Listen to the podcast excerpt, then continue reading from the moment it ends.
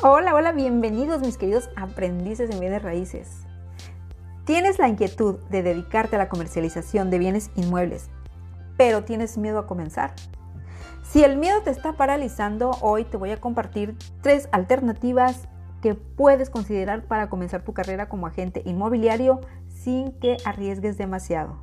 Así que si quieres conocer estas alternativas, quédate conmigo porque te voy a dar ideas altamente efectivas. Pero antes te recuerdo mi nombre, soy Elba Nicole y estoy aquí para apoyarte en tu proceso de aprendizaje como agente inmobiliario. Comenzamos. La primera alternativa es la que ya te he comentado en varios episodios de este podcast.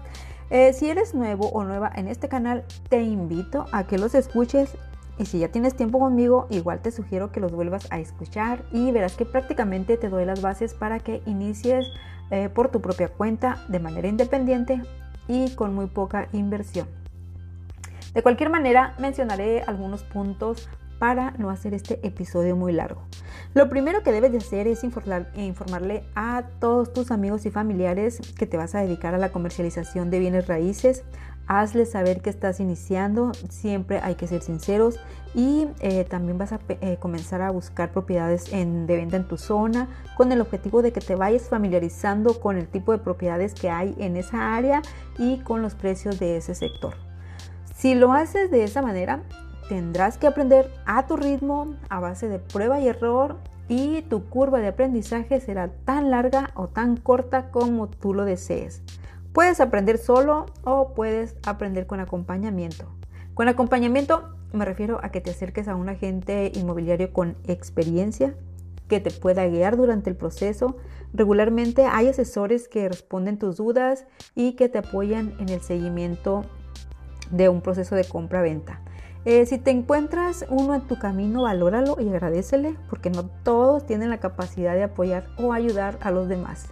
Lo interesante de esta alternativa es, es que eh, lo vas a hacer en tu tiempo y en forma que, lo, que tú vas a decidir y también te voy a decir que entre más tiempo le dediques, tus resultados por supuesto van a ser muchísimo más favorables. Lo importante es que serás tu propio jefe y trabajarás en tu propio horario y la comisión será prácticamente para ti solo en caso de que tú vendas esa propiedad. Y si lo haces en colaboración con algún asesor de otra agencia inmobiliaria, el porcentaje será como lo hayan acordado, pero te recuerdo que la agencia o la empresa va a ser tuya y va a depender de ti y será tu responsabilidad únicamente. Y nos vamos con la segunda alternativa. Esta es entrar directamente a una inmobiliaria ya establecida donde puedas entrar como agente, como asistente o como asesor. En este caso, este, va a depender muchísimo tu perfil. La inmobiliaria se va a interesar en ti si ve que tienes actitud de servicio, si ya traes una cartera de clientes o tus relaciones públicas o sociales son interesantes para la inmobiliaria. En caso de que te decidas por esta alternativa, lo que va a pasar es que te van a capacitar. Regularmente te dan una capacitación básica y lo demás lo vas aprendiendo sobre la marcha. Te van a pagar el 25% de comisión en caso de que se venda una de tus propiedades y el 50% si la propiedad que se vendió era una de tus eh, exclusivas y que además la hayas vendido. Ahí es donde vas a ganar el 50%. De lo contrario, te quedas con el 25% que es muy bueno.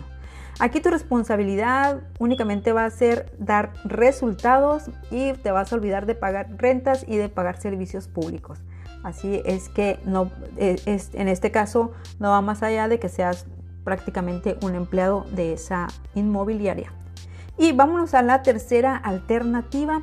Esta es que puedes entrar directamente a una franquicia aunque muchas veces las franquicias te, piden experiencia, muchas otras veces em, en las franquicias están solicitando personal que no tenga experiencia justamente porque quieren eh, moldearlos y quieren hacerlos a su forma. Entonces, todo, todo depende a qué, a qué franquicia vayas y este, pues, cuál, eh, cuál sea el objetivo que tú tengas.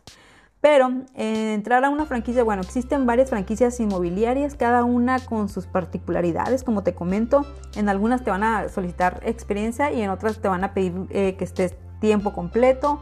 En algunas otras te van a solicitar un porcentaje de tu comisión. Pero eso lo vamos a ver en el siguiente podcast porque es un tema muy muy amplio. Por el momento te puedo decir que si entras a una franquicia vas a contar con el respaldo de la marca.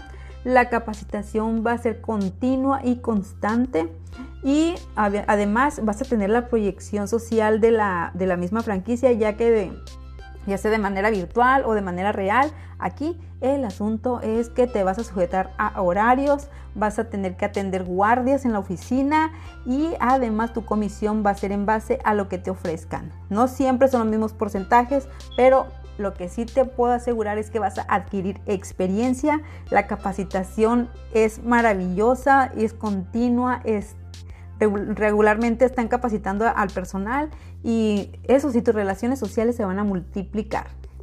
Ya sea que, este, que tengas una, franquicia eh, que esté local, que sea ahí nada más en tu zona o que sea una franquicia internacional. Eh, trabajar, regularmente las franquicias trabajan con algunas asociaciones y todos los, los, socios comparten la misma bolsa inmobiliaria. Esto sucede también con las inmobiliarias independientes, pero eh, no siempre las inmobiliarias independientes responden con honestidad cuando se trata de compartir comisiones. Así que debes de, debes de tener mucho cuidado en eso. Em, pero en fin, si ya decidiste de estas tres opciones o de estas tres alternativas, eh, este, cuál es la mejor para ti, que puede ser, eh, ser independiente, entrar directamente a una inmobiliaria o irte mejor a una franquicia, entonces lo único que puedo hacer es sugerirte que cualquiera que sea tu decisión, inviertas en ti, en tu capacitación, en tu conocimiento, entrénate para ser el mejor, aplícate y acércate a cualquier evento que pueda dejarte una experiencia por aprender. No tengas miedo en pedir ayuda, socializa, contacta a más agentes inmobiliarios que vibren contigo, que te den confianza y con los que puedas hacer sinergia. Finalmente, todos trabajamos por dinero pero te recuerdo que trabajamos con personas, personas que tienen ilusiones y que están dejando en tus manos el sueño de su vida, que es tener su propia casa.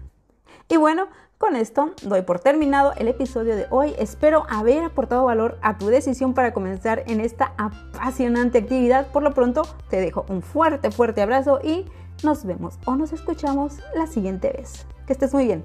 Bye.